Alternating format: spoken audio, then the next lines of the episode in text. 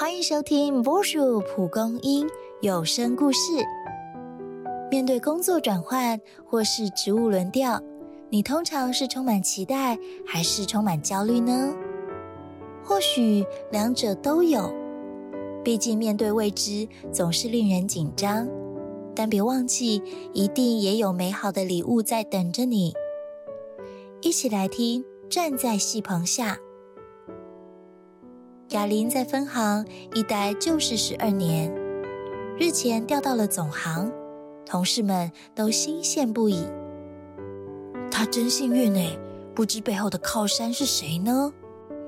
他们哪知道雅琳正在打给他的靠山，希望再调回分行。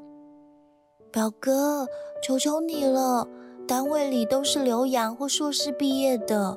我的学历和能力没他们好，好焦虑哦！还是放我回去吧。表哥打断雅玲的话：“胡说！你处理事务的能力非常卓越，不准逃走。总行需要你。”雅玲垂头丧气。从前她凡事驾轻就熟，多少客户帮忙做业绩，现在却从头学习新的业务。找表哥诉苦，他只说慢慢都会好起来。在新单位蹲了半年，雅玲意外发现，虽然同事们才高八斗，生活大小事却一问三不知，有的连酒精哪里买都不晓得，也有人靠他出手相助，才挽救了本不该犯的错误。同事们常常说。雅玲姐，幸好有你。这天，表哥主动来电，最近如何？怎么样啊？嗯，慢慢好了。幸好我没有逃走。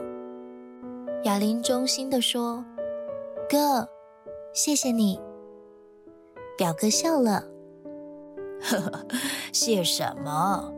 逃到哪里？”问题就追到哪里，还不如让自己水涨船高，通过环境的考验。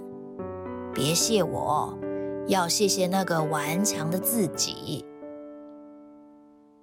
如果现在的你也遇到了令人想逃避的困难，别忘记先让自己休息一下，再重新出发。相信自己一定也有那顽强的信心。